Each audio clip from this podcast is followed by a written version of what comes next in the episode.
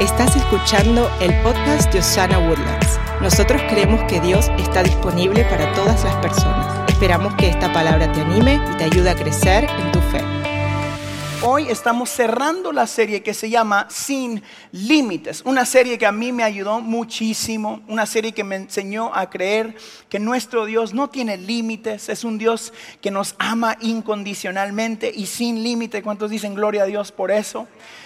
Que lo que sembramos en Cristo Jesús realmente puede dar un fruto sobreabundante hasta que sobre y abunde, dice la Biblia.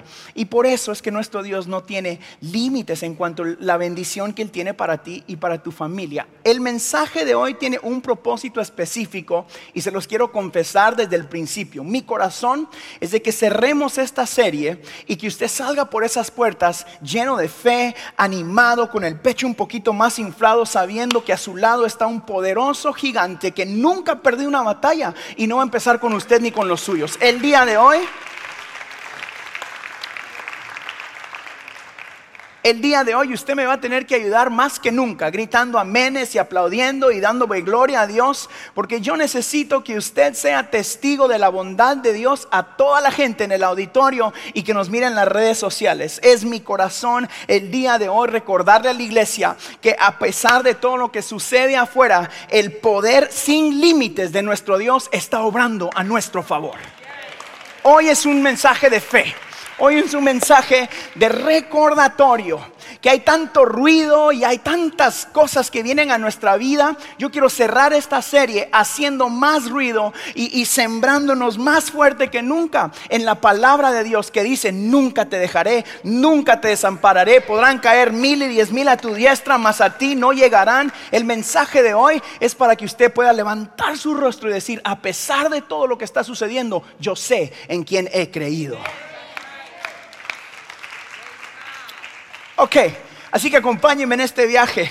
Eh, eh, yo quiero hablarle, le voy a hacer un, review o un recordatorio de lo que hemos hablado. La semana número uno, una de las frases que se quedó en mi corazón fue, no te comas la semilla. ¿Se acuerda de eso? Les dije, recuérdese que usted tiene algo en la mano, no se coma la semilla.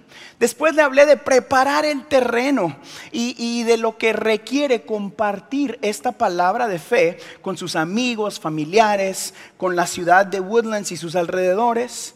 La semana pasada hablamos de sembrar y saber de que Jesucristo va a cuidar de nuestra semilla. Le hablamos de la siembra y de lo que sucede. Y hoy, por lógica, yo les quería hablar de la cosecha.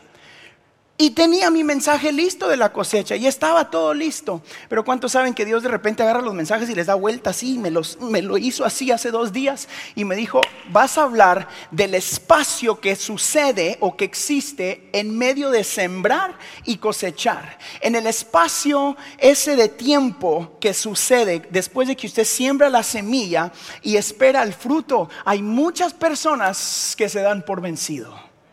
Diga conmigo, yo no me doy por vencido. Y hoy quiero hablarle de ese espacio. Y quiero recordarle a su corazón y a su fe de que tu bendición está pronta por llegar. I'm going need you today.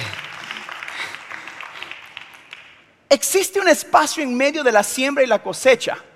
Vamos a llamarlo hoy el tiempo de espera. Ese tiempo de espera requiere paciencia y perseverancia.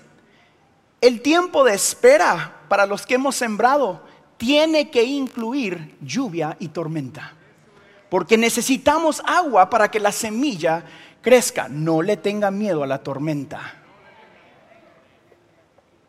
Lo que para otros que no entienden el tiempo de espera, son tormentas para usted y para mí que hemos puesto nuestra confianza en el Dios que está en control de los cielos y la tierra. El tiempo de lluvia es tiempo de bendición. El tiempo de espera para usted y para mí es un tiempo lleno de esperanza y no tanta incertidumbre porque yo sé en quién he confiado. Si, nuestros ojos no están puestos en el Dios Todopoderoso, después de que sembramos la semilla y la cubrimos, solo miramos lo mismo que había antes. Algunos de ustedes dicen, ya di mi vida a Cristo, ya sembré, ya hice lo correcto y todo parece igual. Damas y caballeros, por debajo de todo lo que puedes ver, Dios está obrando a tu favor y pronto eso va a empezar a nacer y dar fruto y crecer y darte lo que Dios te prometió. Alguien tiene que decir amén conmigo a pesar de que no mires lo que querías ver ahora tu tiempo viene pronto. I need my time soon. Yo necesito mi tiempo pronto. El tiempo de espera con Cristo Jesús es un tiempo bueno porque nos ayuda en nuestro carácter. Ay, Dios mío, a mí no me gusta el tiempo de espera si les soy honesto. I don't like it. Y les voy a contar unas historias en mi vida donde Dios me mandó a Elena para ayudarme a esperarme. Estate quieto en el nombre de Jesús. ¿Cuántos dan gloria a Dios por las mujeres? Que nos ayudan a esperar. Elena y yo, antes de todo este rollo, cuando todavía viajábamos, cuando, cuando todavía eh, eh, no había pandemia y te subías a los aviones, hubo una temporada en nuestra vida donde nos tocaba viajar juntos, ¿verdad? Y, y llegamos al aeropuerto una, dos veces al mes, ahí donde vive mi suegro en United Airlines, ahí está su casa.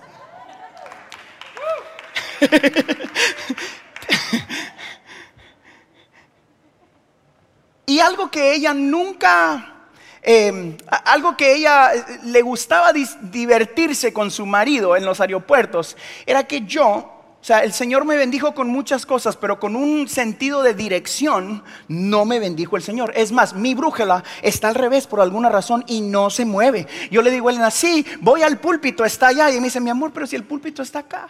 ¿verdad? No, vamos a la casa. Y dice, no, tú vives allá, mi amor, ¿verdad? Ah, eso es, eso es toda la vida. Y una de las bromas que Elena siempre le gusta jugar conmigo es que en los aeropuertos yo me distraigo porque hay muchas cosas bonitas que ver. Me encanta ver gente, los pelos, los que van corriendo, los que van los que se tropiezan, los que corren. Me encanta ver los aeropuertos a mí. Y Elena sabe que yo me distraigo. Entonces ella usualmente, ya le, ya sé esta técnica, así que ahora va a tener que cambiarla porque ya la descubrí. Ella se para a la par mía y empieza, ay, mira, y, cuando yo ya me distraigo, yo empiezo a caminar, ay, qué bonita la vida, y empiezo a caminar con mi mochilita ahí, ¿verdad? Y de repente llegamos al lado incorrecto, hasta el otro lado del aeropuerto, y yo me siento en la terminal y ella me dice, y yo le digo, ay, ¿y cuándo nos subimos o algo? Pero ella me dice, mi amor, estamos en la E y tenemos que estar en la A, qué sé yo, en la terminal 1 y tenemos que estar en la 7. Y, ella le encanta dejarme a mí perderme en los aeropuertos y luego corremos. Cuando llegamos a la terminal correcta, nos sentamos y yo le digo, amor, pero si llevamos dos horas, me dice, no, Harold, llevamos dos minutos de estar acá. ese soy yo. Y a mí no me gusta esperar, eh, tengo problemas cuando, cuando ah, eh, me dicen, tienes que esperar un mes, Harold. Es más, la semana pasada yo entré a una tienda donde ya habían arbolitos de Navidad, gloria a Dios, y le dije a Elena, vamos a decorar. Y ella me dijo, mi amor, tienes que esperar aunque sea que empiece, no sé, ellos esperan Thanksgiving y no sé qué, esa cosa. Eh, cuando le damos regalos a los niños, yo estoy más emocionado y, siempre digo, que abran uno esta semana. Me dice, Harold, es noviembre, no, no es, espérate. Eh, soy demasiado eh, inquieto con esas cosas. Cuando Dios da una palabra a mi vida es más o menos lo mismo, les soy honesto. La segunda semana del servicio en Osana que estábamos aquí en el gimnasio, yo me desperté y le dije Elena, creo que la iglesia está madura suficiente para comprar su propio edificio.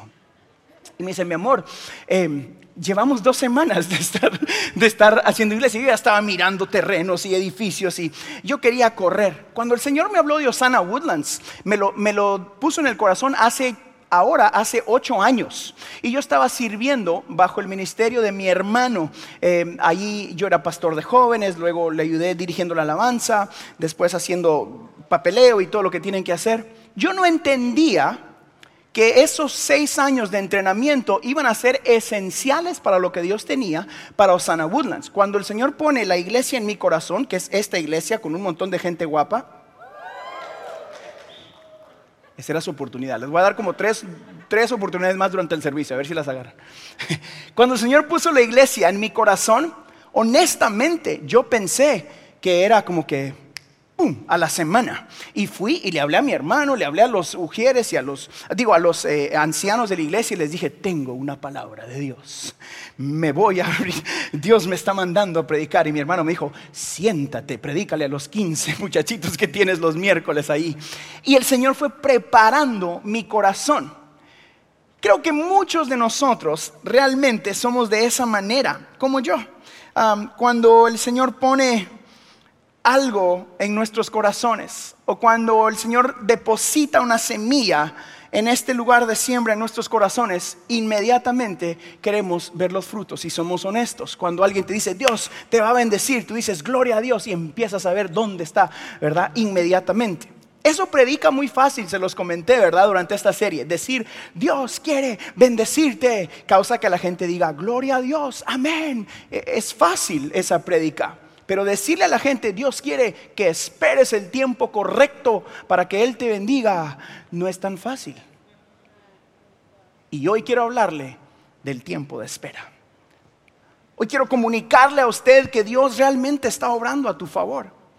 En nuestra vida muchas veces este tiempo de espera, como en mi vida, es el tiempo de crecer en carácter. En nuestra vida ese tiempo de espera es el tiempo de decisiones difíciles. En nuestra vida ese tiempo es el tiempo donde más crece tu fe espiritual. Porque adoras, sirves, siembras, haces lo que Dios te llamó a hacer, no por frutos, sino por fe y por confianza que Dios va a hacer lo que dijo que va a hacer. En mi vida fue uno de los momentos más difíciles saber de que Dios tenía una visión para Woodlands y que me dijeran, todavía no es tu tiempo. Y yo decía, pero si tengo la palabra de Dios. Me decían, todavía no. Algunos de nosotros hemos sembrado en nuestros hijos y todavía no miras el cambio. Y Dios te dice, tranquilo, que yo estoy obrando a tu favor y empieza a caer la lluvia y viene la tormenta. Y tú dices, Señor, pero si las cosas se miran peor, ahora hay lodo, ya no es tierra. Y Dios te dice, tranquilo que yo estoy obrando a tu favor.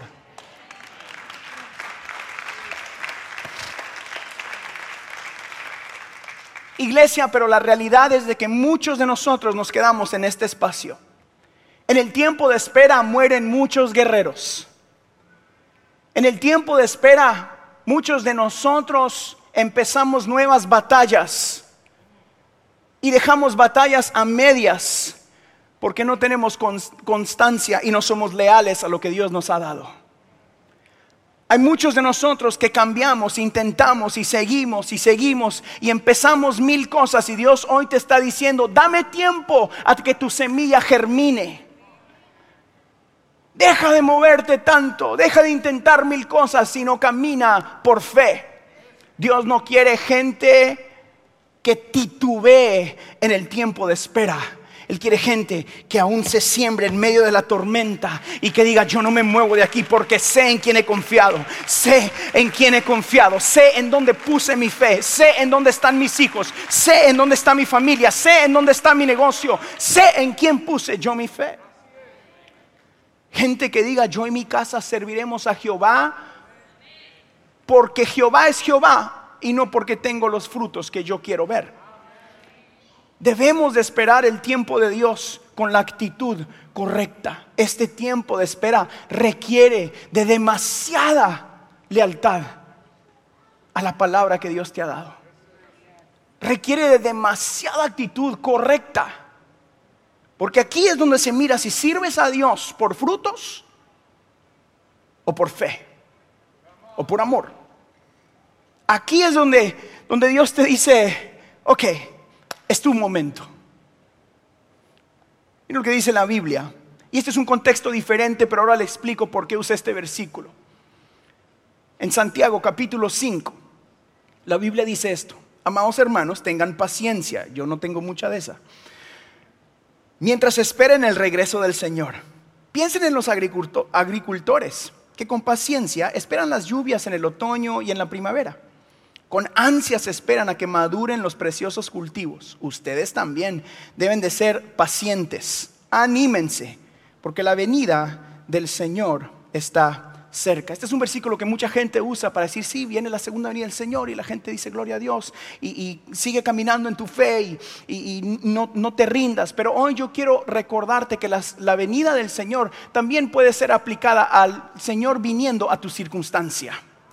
Hay muchos de nosotros que estamos pasando por batallas emocionales, batallas espirituales, batallas financieras ahora más que nunca. Nuestro país, Estados Unidos, está pasando por batallas como nunca antes. Y yo quiero decirle que nuestro país está fundado en la palabra del Dios Todopoderoso. Vamos a estar bien mientras nos mantengamos fundados en la palabra del Dios Todopoderoso.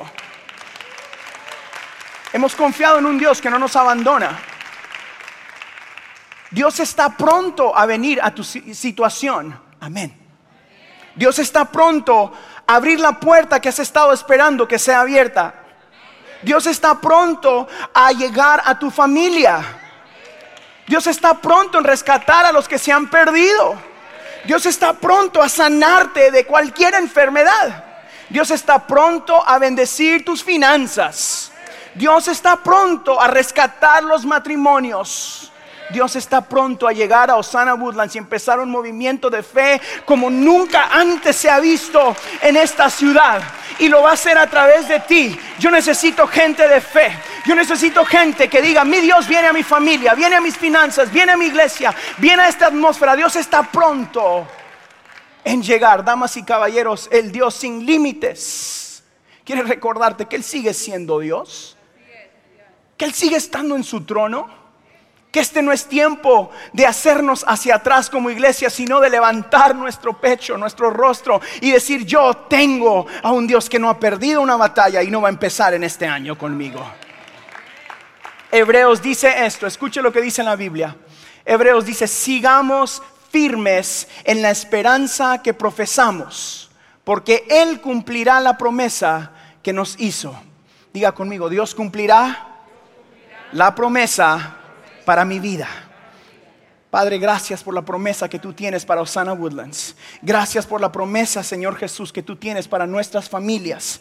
Gracias, Señor Jesús, por la promesa para nuestros hijos. Vamos, tómese de esa promesa, tómese un minuto para orar y pedirle al Señor, Señor, gracias por la promesa para los negocios de Osana Woodlands, Señor Jesús. Gracias, Señor Jesús, por la promesa para nuestra iglesia. Una promesa de decir que Dios está disponible, de hacerte a ti conocido en esta ciudad, Señor. Una promesa que seremos luz y seremos una torre en este lugar de refugio al necesitado. En el nombre poderoso de Cristo Jesús. ¿Cuántos dicen amén?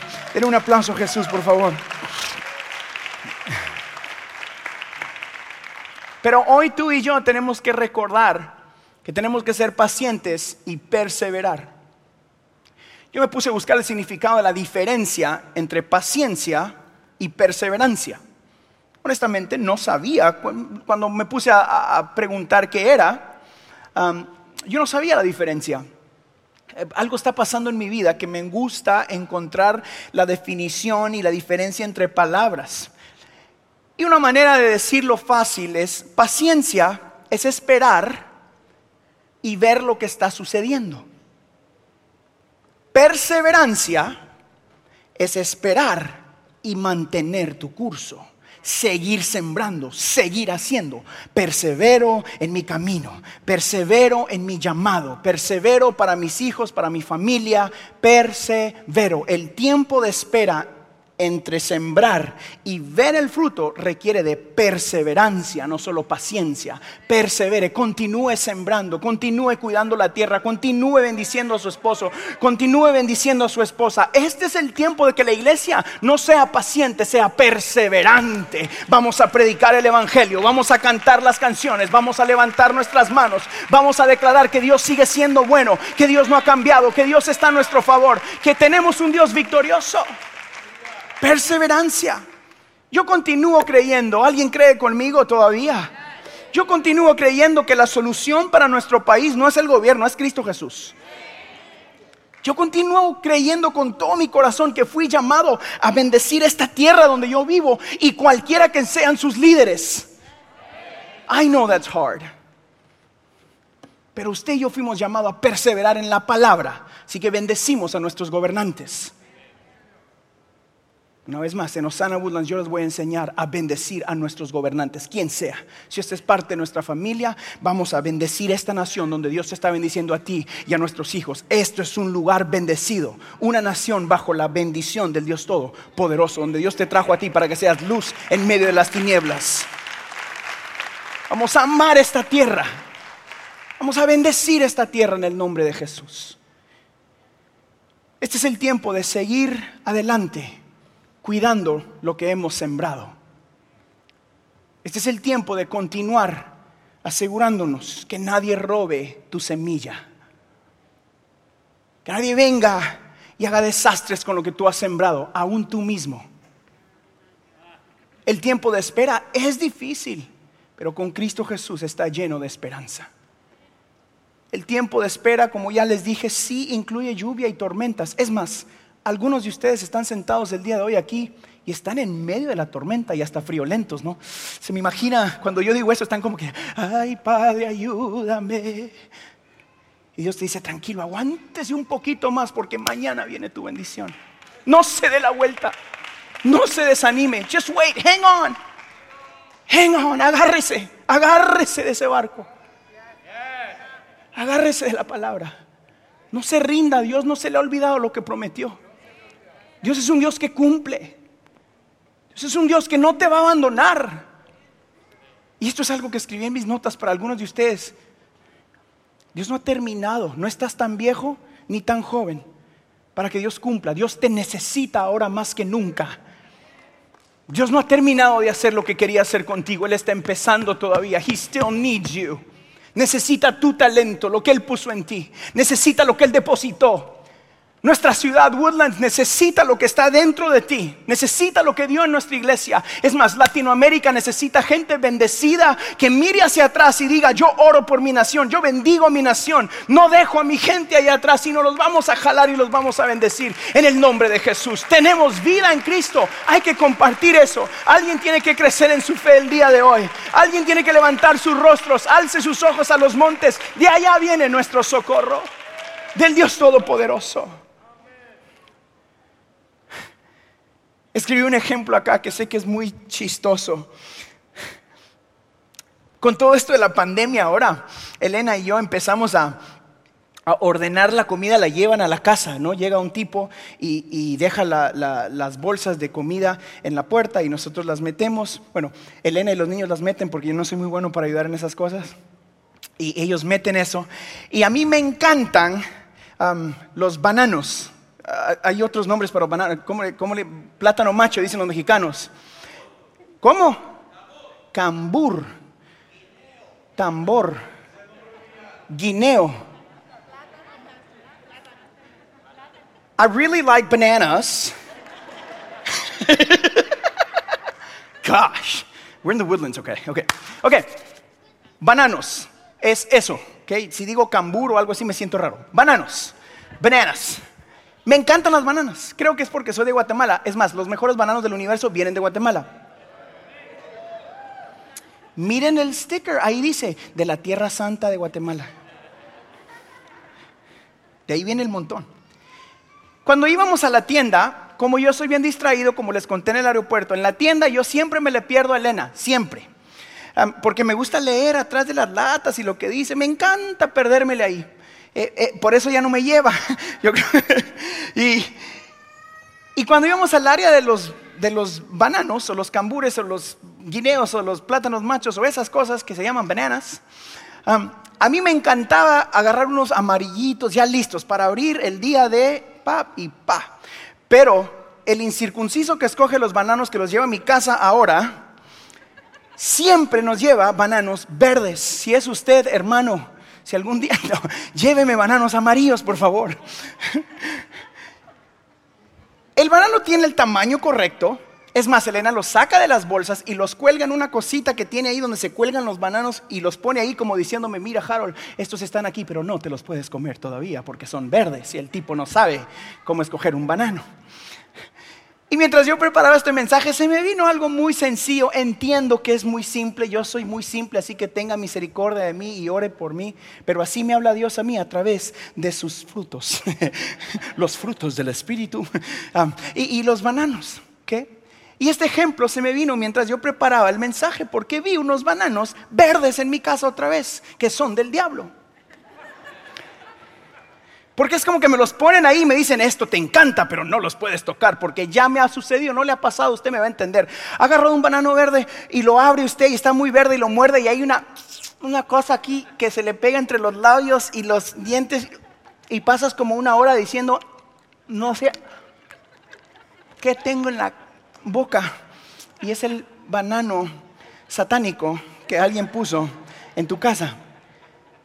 En Guatemala esos bananos no los cortan de las matas, se quedan allí. O sea, yo corto pa cuando está amarillo lo y tan tan, pero aquí en Woodlands traen bananos verdes, no sé por qué. Creo que nuestra vida espiritual muchas veces es como el banano verde.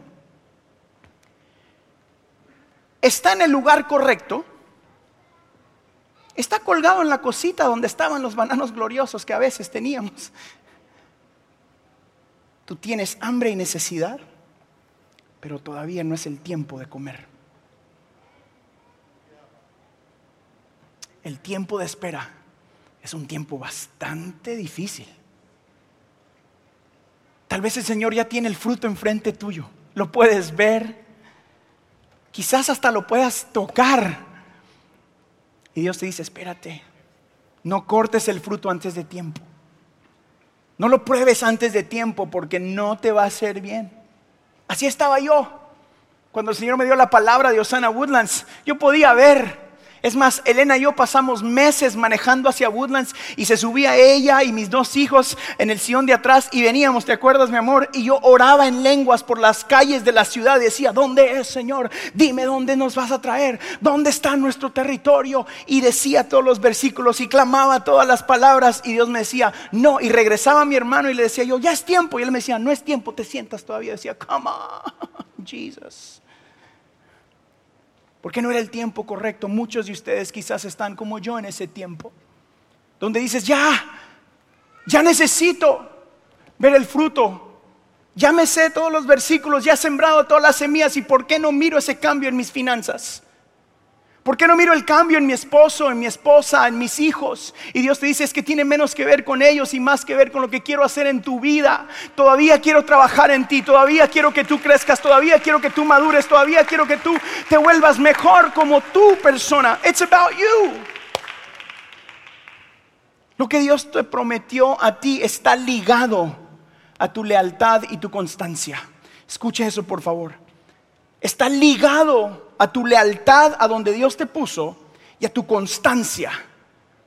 Mucha gente se pierde en ese pedazo, en la lealtad y la constancia. Y Dios te dice, pero si te hubieras aguantado un poquito más, pero si hubieras continuado haciendo lo que te llamé a hacer, y dices, no, no, mejor empiezo de nuevo y vuelves a sembrar semilla y Dios te dice, ahora tienes que esperar al mismo tiempo. Y dices, no, no sucede, bueno, empiezo por otro lado y empiezo por otro lado. Lo estoy hablando del tiempo de espera y animándote a que creas que Dios está obrando a tu favor. No estás esperando en vano, no estás solo ahí parado. Tu bendición realmente viene en camino, pero vas a tener que ser leal, constante y creer que lo que Dios dijo se cumplirá en el nombre de Jesús.